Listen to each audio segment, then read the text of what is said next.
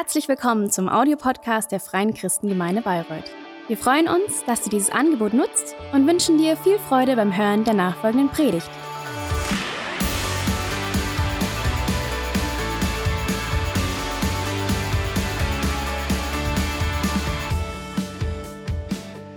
Ja, letzten Sonntag ging es in unserer Soul Food Serie darum, dass unsere Seele nach Gott dürstet nach Gott lechzt, nach Gott schreit, wie ein Hirsch in der Wüste und in der Dürre nach frischem Wasser. Und wir haben uns mal so ein bisschen dieses alte, romantische, idyllische Bild von dem Hirschen auf einer grünen Wiese und mit dem plätschernden Bach gelöst und gesagt, hey, hier geht's wirklich um etwas ganz anderes. Es geht darum, dass unsere Seele Gott braucht, weil sie sonst verdurstet. Und ähm, die, die Message war, wir können in Verzweiflung Hoffnung haben durch eine Begegnung mit Gott.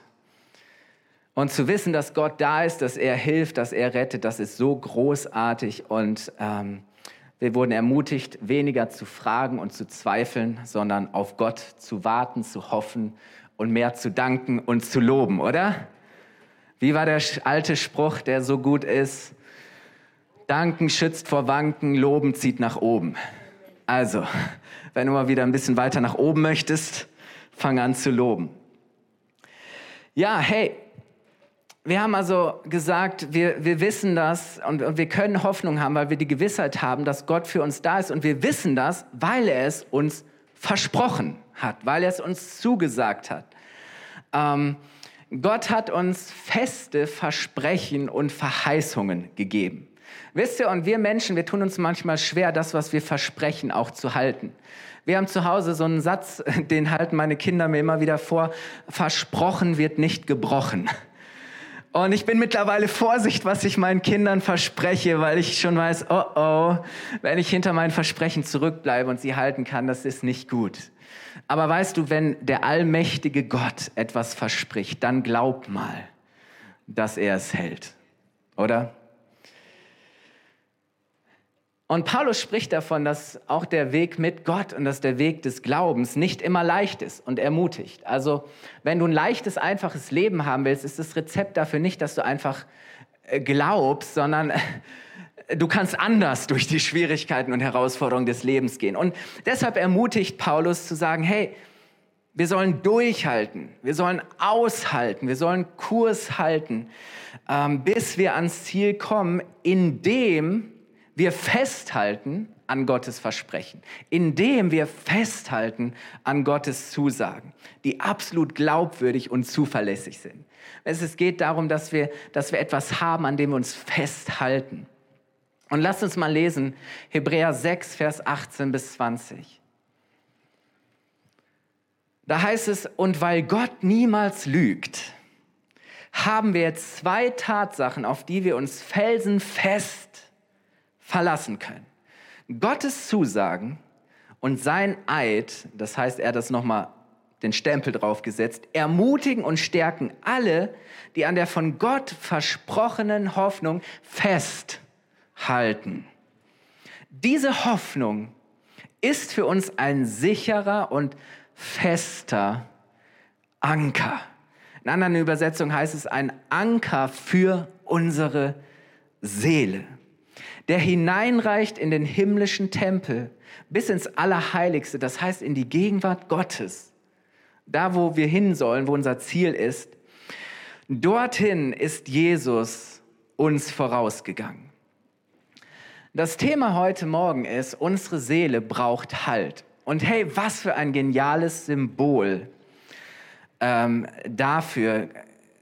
Gottes Versprechen, erfüllt durch Jesus, sind ein Anker. Ich habe euch ein Bild mitgebracht von einem schönen Exemplar. Sie sind ein Anker für unsere Seele. Das heißt, sie sind etwas, woran wir uns festmachen können. Sie geben uns echten Halt. Und ich persönlich lieb, äh, ich lieb dieses Symbol des Ankers, oder? Äh, wir sehen das überall und meine Frau ist an der Nordsee direkt am Wasser aufgewachsen, viele Schiffe. Ich mag so dieses maritime Flair. Ich liebe Anker. Ähm, weil Anker stehen für, für Stabilität, für Sicherheit, für Beständigkeit, oder? So ein fester Anker. Jedes Schiff, egal welcher Art, egal ob klein oder groß, ob du ein kleines Segelboot hast oder ein Dampfer, ähm, braucht einen Anker. Und den Anker werfen heißt das Boot festmachen. Und der Anker verhindert, dass, dass ich abgetrieben werde, dass ich abdrifte, oder? Weil es geht so schnell, da ist die Strömung. Und auf einmal findest du dich irgendwo wieder, wo du nicht hin wolltest. Du bist auf jeden Fall nicht mehr da, wo du mal gewesen bist.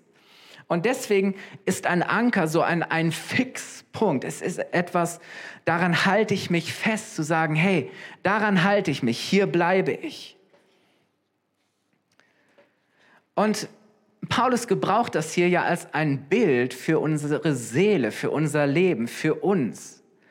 Und er sagt so viel wie das Schiff unseres Lebens, unsere Seele braucht auch einen Anker, einen festen Halt. Warum? Unsere Gefühle und Gedanken lassen uns immer wieder abdriften. Du merkst, dass wir immer wieder weggetrieben werden von dem, wo wir eigentlich sein sollen, wo wir feststehen wollen, oder? Das passiert automatisch, deine Gedanken schweifen und du merkst, du driftest immer mehr und mehr ab.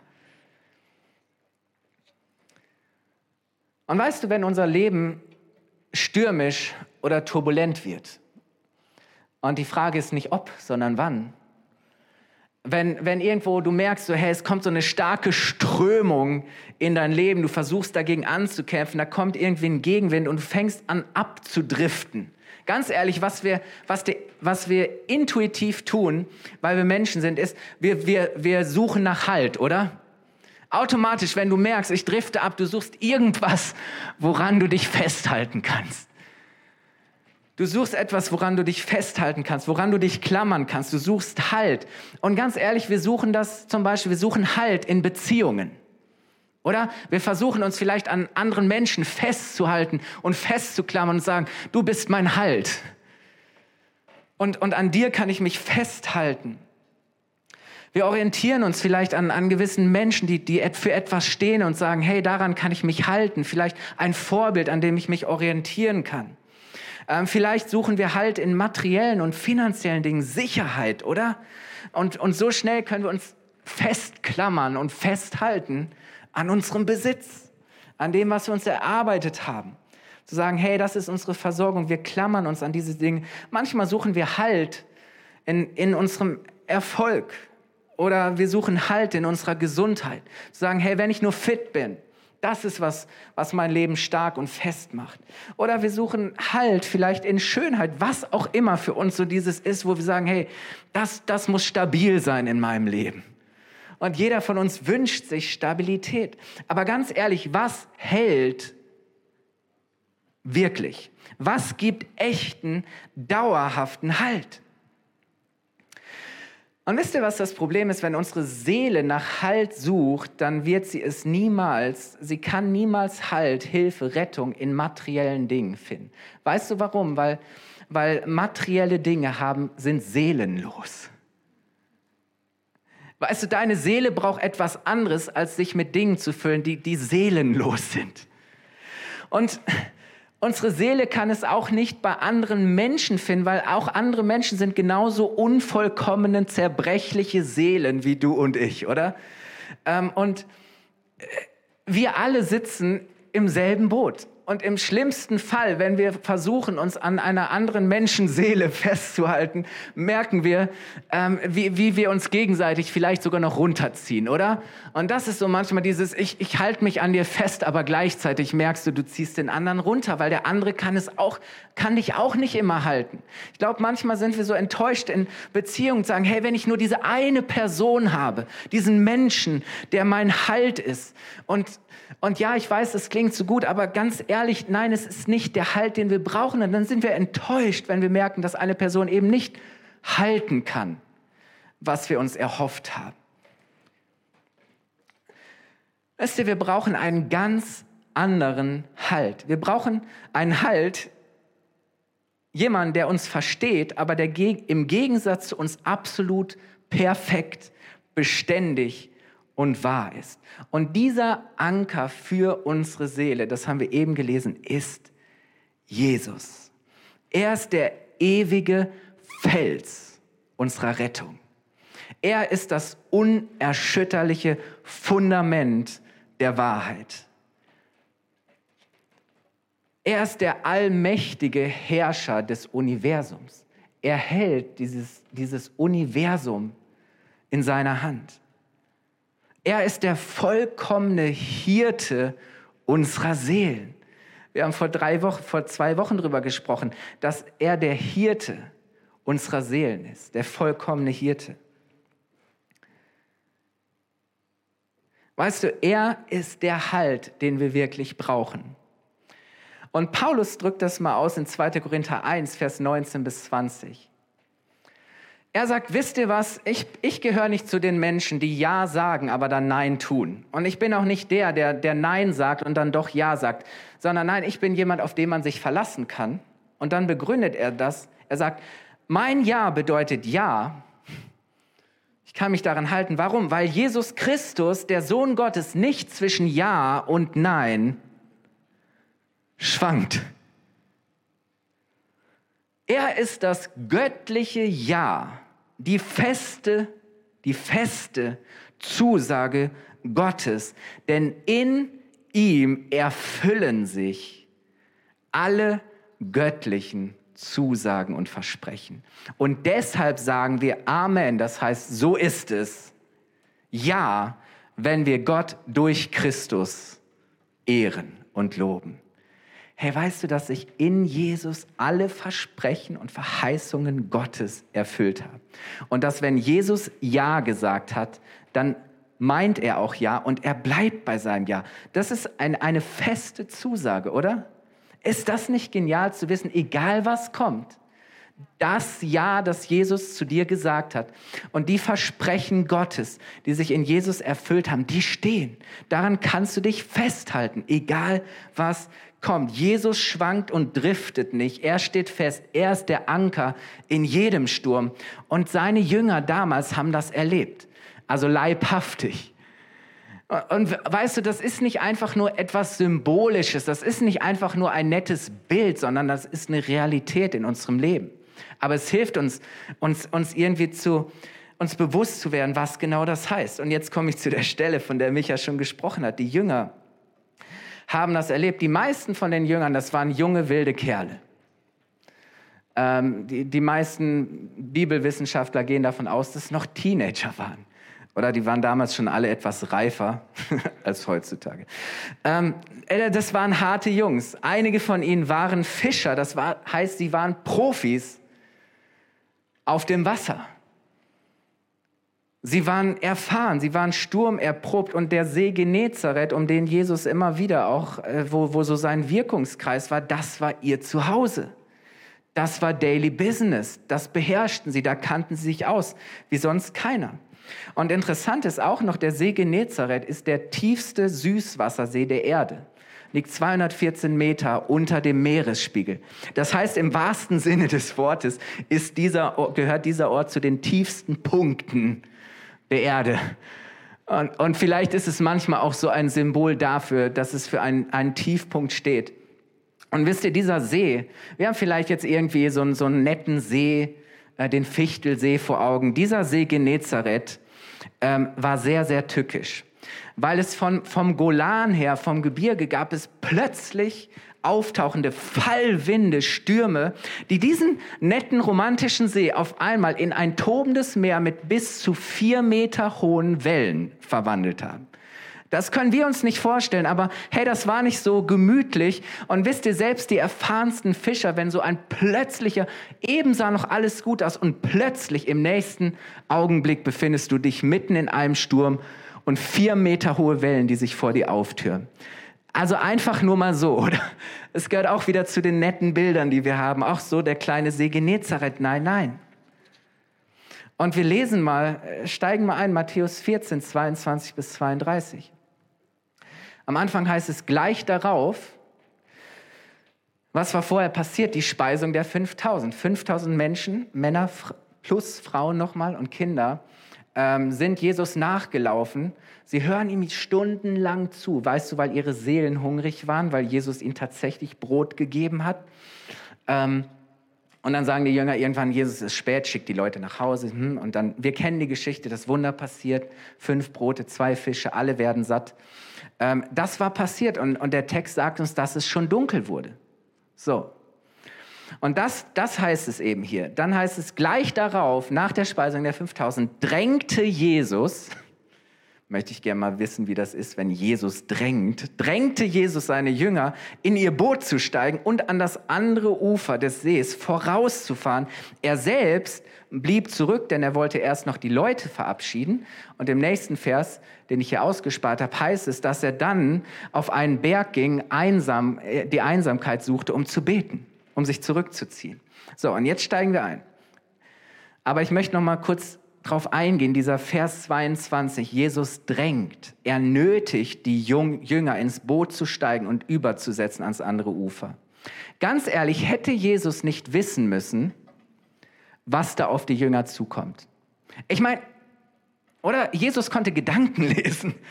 Äh, Jesus, Jesus war allwissend, so er hatte volle Offenbarung und Erkenntnis von Gott. Also musste Jesus nicht wissen, dass die Jünger in einen Sturm geraten? Und wenn ja, warum hält er sie nicht zurück? Oder kommt zumindest mit ihnen, oder? Und, und schickt sie nicht voraus und sagt, ja, ja, fahrt ihr mal alleine, ich komme dann irgendwann später nach. Äh, oder? Können wir das mal gerade denken? Äh, wenn es so ist, schickt er sie vielleicht extra alleine in den Sturm? Und was könnte seine Motivation gewesen sein? Vielleicht, weil er sie testen oder ihnen etwas zeigen, etwas beweisen, etwas beibringen wollte? Äh, vielleicht auch, weil Jesus wusste, hey, auch das Leben mit ihm spielt sich nicht immer am sicheren Ufer ab. Auch unser Leben mit Jesus spielt sich nicht am sicheren Ufer ab, sondern ganz ehrlich, unser Leben findet draußen auf dem See statt. Das ist, da findet unser Leben statt.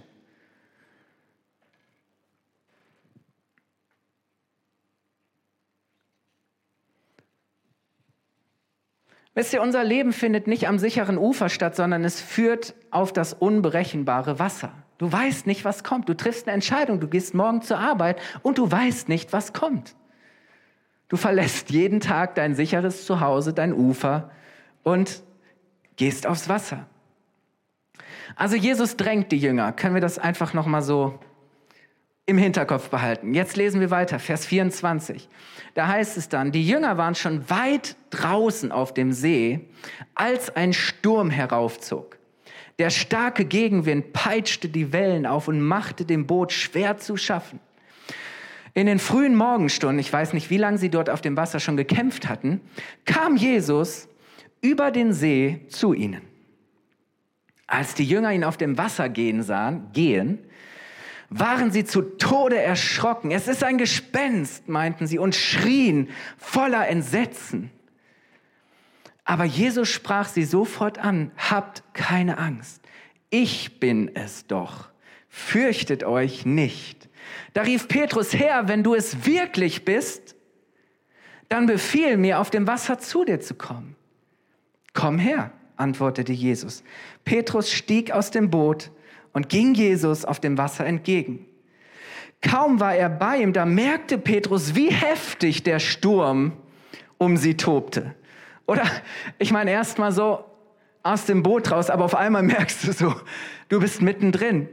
Du hast das sichere Boot verlassen. Auf einmal wird ihm das bewusst und er merkt, boah, wie heftig ist eigentlich dieser Sturm, wie heftig toben die Wellen. Und er erschrak. Und im selben Augenblick begann er zu sinken. Herr, hilf mir, schrie er. Und sofort streckte Jesus ihm die Hand entgegen, hielt ihn fest. Hielt ihn fest und sagte, vertraust du mir so wenig, Petrus? Warum hast du gezweifelt? Und sie stiegen ins Boot und der Sturm legte sich. Ganz ehrlich, ich gehe jetzt auf viele Dinge gar nicht ein in dem Text, sondern ich möchte einfach, wie gesagt, ein paar Fragen stellen. Hätten wir nicht gerne, dass Jesus uns vor Stürmen und Gegenwind, vor Situationen, die uns unter Druck, die uns in Not bringen und uns die Kontrolle rauben, bewahren soll, oder? Zu sagen, Jesus, wenn ich doch mit dir bin, dann kannst du mich doch so führen und leiten. Du kannst mich doch immer schön so, so führen, dass ich niemals in so einen Sturm hineingerate, oder? Ganz ehrlich, zu sagen, Jesus, bewahr mich doch bitte schön vor diesen Stürmen, vor solchen Situationen. Und wenn es dann doch mal passiert, dann soll er uns doch bitte irgendwie ein, ein Rettungsteam schicken oder einen Helikopter, der uns so schnell wie möglich mitten rausholt, oder? Ich meine, das wäre cool. So himmlisches Sondereinsatzkommando, der Helikopter, auf einmal taucht er auf, kreist und das Rettungs, die Rettungsleine wird runtergelassen und du greifst und zack, raus Du bist raus aus der Nummer. Das wäre doch schön, oder? Ich weiß nicht, wie es dir geht. Bei mir hat es bis jetzt irgendwie nicht funktioniert. Also nicht auf die Weise. Und weißt du, ja, Jesus kommt auch zu ihnen. Aber was ich mal anmerken möchte, Jesus rennt nicht. Jesus geht. Ist dir mal aufgefallen, dass Jesus, dass du nirgendwo in der Bibel im Neuen Testament liest, dass Jesus rennt? Dass er in Panik gerät, dass er es irgendwie eilig hat, weil er meint, irgendwie das Ding geht schief und wenn ich, oder? Ganz ehrlich, Jesus gerät nie in Hektik, er ist immer völlig relaxed. Jesus rennt nicht, er geht auf dem Wasser. Er kommt ihnen entgegen. Jesus spaziert übers Wasser, durch die Welt. Und die Jünger erkennen, ihn nicht. Ich weiß nicht, ob die Sicht schlecht war oder ob, sie, ob das so weit weg war, äh, irgendwie damit zu erwarten, zu rechnen, dass Jesus da jetzt auf dem Wasser, ich meine, klar, krass, oder? Dass du vielleicht erstmal denkst, da kommt dir irgendein Gespenst entgegen, aber schon krass, oder dass sie Jesus für ein Gespenst halten. Ähm so, sie sind jedenfalls entsetzt und ich habe mich gefragt, wie wird es uns gehen, wenn auf einmal mitten im Sturm Jesus kommt? Rechnen wir mit Jesus? Erwarten wir Jesus? Kann es vielleicht sein, dass Jesus tatsächlich auch in unseren Sturm kommt, aber dass er oft anders kommt, als wir es erwarten? Dass wir vielleicht gar nicht erkennen, dass Jesus es ist, der hineinkommt in unseren Sturm. Und wisst ihr, Jesus sagt, hey Jungs, bleibt cool, beruhigt euch, habt keine Angst, fürchtet euch nicht, ich bin es doch. Ich bin es. Ihr braucht keine Angst haben. Ihr braucht euch nicht fürchten.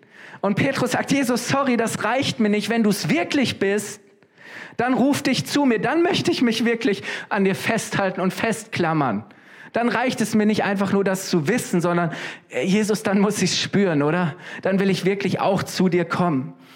Und Jesus ruft ihn, er steigt aus, er geht, er merkt, wie heftig der Sturm tobt, er sinkt, aber Jesus reicht ihm die Hand und er hält ihn fest. Er hält ihn fest.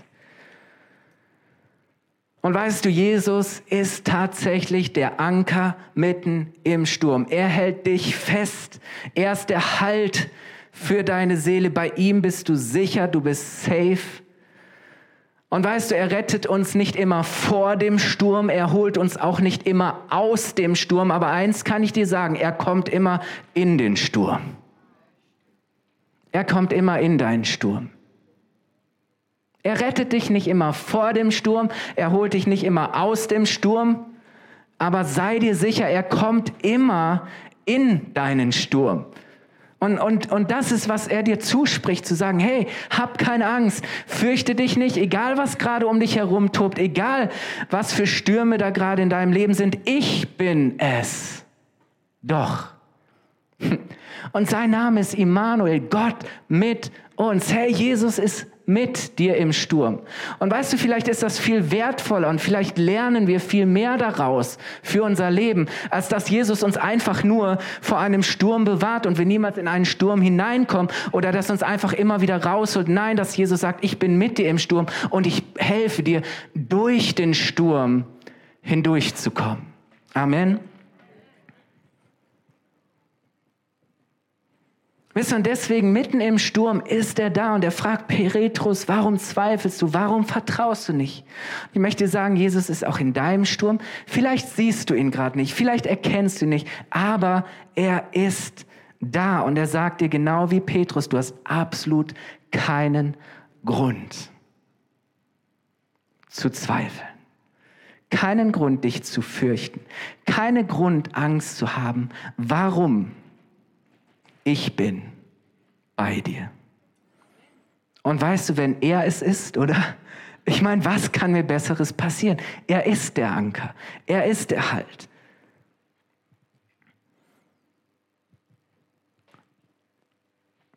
Und wisst ihr, wir können Jesus nicht physisch sehen. Ich meine, manchmal denken wir, es wäre vielleicht voll der Gamechanger, wenn wir damals wie die Jünger Jesus leibhaftig sehen will. Nein, es ist anders. Wir können Jesus nicht physisch sehen, ähm, aber trotzdem zeigt er sich uns doch. Er ist gegenwärtig und er wirkt durch seinen Geist. Weißt du, und, und Jesus selber sagt, der Geist wirkt, wie er will. Du, du siehst ihn nicht, du weißt nicht, woher er kommt, wohin er will, aber du siehst die Auswirkung, oder? Er wirkt. Er zeigt sich durch den Geist und er spricht zu uns durch sein Wort und er hat uns bewiesen, dass er uns liebt und er hat alle Zusagen Gottes erfüllt. Er hat das mit seinem Blut besiegelt und unterschrieben. So, was brauchen wir mehr? Und wisst ihr, ein letzter Gedanke zum Anker. Ein Anker erfüllt seinen Zweck und er wirkt da am besten, wo man ihn nicht sieht. Macht mal das nächste Bild. Wann funktioniert ein Anker? Du siehst ihn nicht, weil er unter der Oberfläche ist, weil er unter der Wasseroberfläche ist. Weil, weil er wirkt und weil er seinen Halt hat, in der, weil er verankert ist in der Tiefe. Oder nächstes Bild. Weißt du, oberflächlich gesehen siehst du nichts, aber unter der Oberfläche, wo man den Anker nicht sieht, da macht er sich fest. Und wisst ihr, äußerlich und oberflächlich betrachtet sieht dein Sturm ähnlich oder genauso aus wie bei Menschen, die Jesus nicht kennen. Und so schnell kommen wir und sagen, hey Jesus, wenn du bei mir bist und wenn ich dein Kind bin, warum bitteschön sieht mein Leben so chaotisch aus? Warum muss ich dieselben Dinge durchleben und habe ich die gleichen Stürme wie Menschen, die dich nicht kennen? Oberflächlich gesehen, äußerlich betrachtet, mag das stimmen. Aber ich möchte sagen, trotzdem, dass äußerlich oberflächlich gesehen vielleicht alles gleich aussieht, ist es doch völlig anders. Es ist eine völlig andere Geschichte. Warum? Weil du unter der Oberfläche, in der Tiefe, einen Anker hast, der dich hält. Und das macht den Unterschied. Weißt du, im, im Sturm zeigt sich, ob du einen Anker hast. Ob du etwas hast, was dein Leben hält, woran dein Leben festgemacht ist, dass du eben nicht wegtreibst und dass du nicht abdriftest und irgendwann völlig verloren bist. Du hast einen Anker für deine Seele. Und weißt du, wenn Sorgen, Ängste, Zweifel, Lügen, Schmerz, Trauer dich wegreißen und vom Kurs, vom Ziel abbringen wollen, hält er dich fest und er bewahrt dich davor abzudriften im Sturm. Wenn Gegenwind da ist, wenn die Strömung kommt, zeigt sich, ob du einen echten Anker hast, ob deine Seele einen Anker hat, ob du fest bist. Und wisst ihr, ähm, hier bei Matthäus heißt es dann, dass sie ins Boot stiegen und sich der Sturm legte. Und dann waren die Jünger völlig fertig so. Die sind voll Ehrfurcht gepackt, weil sie wirklich merken, wer Jesus ist. Aber interessanterweise finden wir den gleichen Bericht auch bei Johannes. So, wir haben ja in den Evangelien unterschiedliche Blickwinkel und Perspektiven. Äh, interessant ist, Johannes kürzt die Geschichte ein wenig ab. Er spart sich den Zwischenfall mit Petrus. ich weiß nicht warum, aber ich meine, wir lieben die Petrus-Geschichte. Johannes dachte offensichtlich, nee, brauch, also das tut nichts zur Sache. und lass es mal lesen wie Johannes. Ihr könnt es nachlesen, ist der gleiche Bericht und er kommt auch nach der Speisung der 5000, genau wie bei Matthäus. Aber dann steigen wir mal in Johannes 6, 20 bis 21. Da heißt es dann, als sie ihn da kommen sehen und in Angst, Furcht sind, doch Jesus rief ihnen zu, habt keine Angst, ich bin es. Und dann heißt es, sie wollten ihn noch zu sich ins Boot nehmen, aber da hatten sie schon ihr Ziel am Ufer erreicht. What? Ich meine, sorry, schwuppsdiwupps, auf einmal sind sie am anderen sicheren Ufer, ganz ehrlich. In anderen in anderen Übersetzungen heißt es, und sogleich oder sofort waren sie am anderen Ufer, befanden sie sich am anderen Ufer. Hey, Lieben, können wir aufstehen? Wisst ihr, vielleicht gewinnen wir hier auch nochmal eine, eine neue Perspektive und eine Ergänzung. Ähm, aber ist es nicht so, dass Jesus uns manchmal auf wunderbare, unerklärbare Weise durch den Sturm hindurch hilft und ans Ziel bringt? So dass wir hinterher sagen, wenn wir schwuppsdiwupps auf einmal am anderen Ufer sind, da wo wir hin wollten, dass wir sagen, hey, ich weiß gar nicht mehr so genau wie, aber irgendwie hat Jesus mir da durchgeholfen. Irgendwie hat Jesus mich ans Ziel gebracht. Auf einmal lag der Sturm hinter mir. Auf einmal war ich am anderen Ufer. Oder? Du weißt es nicht mehr, aber irgendwie. Auf einmal, so gleich, sofort. Und du schaust zurück und denkst, wie, wie konnte das sein? Aber auf einmal hat, merkst du, Jesus hat dich durch den Sturm gebracht.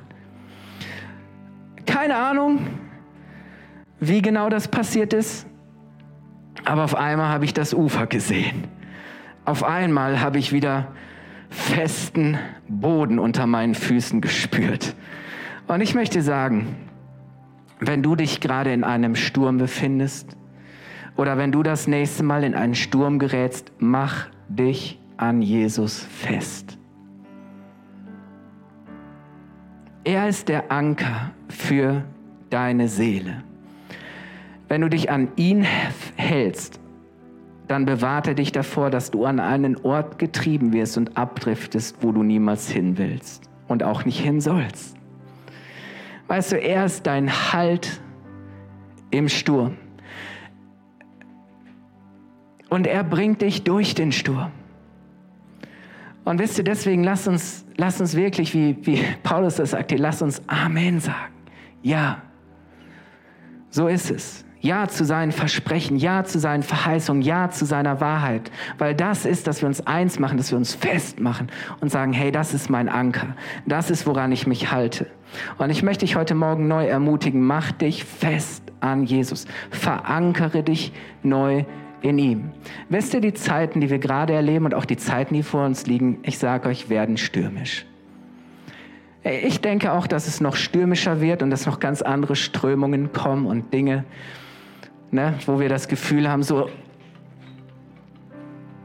Und die Frage in diesen Zeiten wird sein, wo, was ist wirklich dein Halt? Woran hältst du dich fest? Woran machst du deine Seele fest? Und es wird sich zeigen und ich bete so sehr, dass du diesen Anker hast für deine Seele, der Jesus Christus heißt. Und dafür möchte ich beten. Lass uns die Augen schließen. Jesus, wir danken dir dass du ein fester Anker für unsere Seele bist. Ich danke dir, Jesus, dass du mitten im Sturm bei uns bist. Herr, wie gut zu wissen, dass du es bist. Herr, dass wir uns nicht verzweifelt an alle möglichen Dinge klammern müssen, Herr, die doch nicht halten, Herr. Vater, ich danke dir, dass du wirklich der bist, der, der da ist für uns und der uns die Hand entgegenstreckt, der seine Hand ausstreckt und uns, der uns festhält. Jesus, ich danke dir, dass du uns niemals alleine lässt, dass du uns durch den Sturm hindurch bringst. Herr, und du siehst, wie der Feind die Stürme gebrauchen möchte, um uns wegzuziehen von dir. Herr, um uns rauszuziehen aus, aus dem, wo wir sein sollen, von dir rauszuziehen aus unseren Beziehungen, rauszuziehen aus der Kirche, rauszuziehen, wo ich mich innerlich distanziere von Menschen. Er will immer uns rausziehen und wegziehen. Herr, aber ich danke dir, dass wir uns festhalten dürfen an dir, Herr. Danke, dass du unsere Hoffnung bist in jeder Verzweiflung. Herr, und ich bete für jeden, der heute Morgen hier ist, in welcher Weise auch einen Sturm erlebt oder wenn er in den nächsten Sturm kommt, dass du wirklich der feste Anker bist. Herr, danke, dass wir wissen dürfen, auch wenn wir dich äußerlich nicht sehen, aber unter der Oberfläche, in der Tiefe sind wir verankert in dir. Das ist der Glaube an dich zu sagen, ja, Jesus, du bist mein Retter. Du bist mein Herr. Du bist mein Halt. Und ich baue mein Leben auf dich möchte damit schließen, dass wenn du heute Morgen hier bist und sagst, meine Seele ist verloren und ich möchte für mein Leben, ich möchte mein Leben festmachen an Jesus, ich möchte mit Jesus leben, dann gebe ich dir jetzt die Möglichkeit, dich dazu zu entscheiden. Und Jesus wartet nur auf dich. Lass uns die Augen schließen, wenn du heute Morgen hier bist oder gerade am Bildschirm sitzt oder diese Botschaft irgendwie hörst. Wenn du heute Morgen hier bist und sagst, ich möchte heute Morgen Jesus zum Anker meiner Seele machen. Ich mache mein Leben fest an ihm. Ich verbinde mich mit ihm. Dann heb doch jetzt ganz kurz deine Hand und triff diese Entscheidung heute Morgen. Gib ein kurzes Handzeichen. Danke, Jesus. Vater, ich danke dir, dass du gesagt hast, dass wenn wir mit dem Herzen glauben und mit dem Mund bekennen, dass du der Herr bist, dass wir gerettet werden. Vater, so danke ich dir für alle, die sich jetzt festgemacht haben an dir. Danke, Jesus, dass du unsere lebendige Hoffnung bist und dass Menschen jetzt gerettet werden, Herr. Dass Seelen jetzt nach Hause kommen. In Jesu Namen. Amen.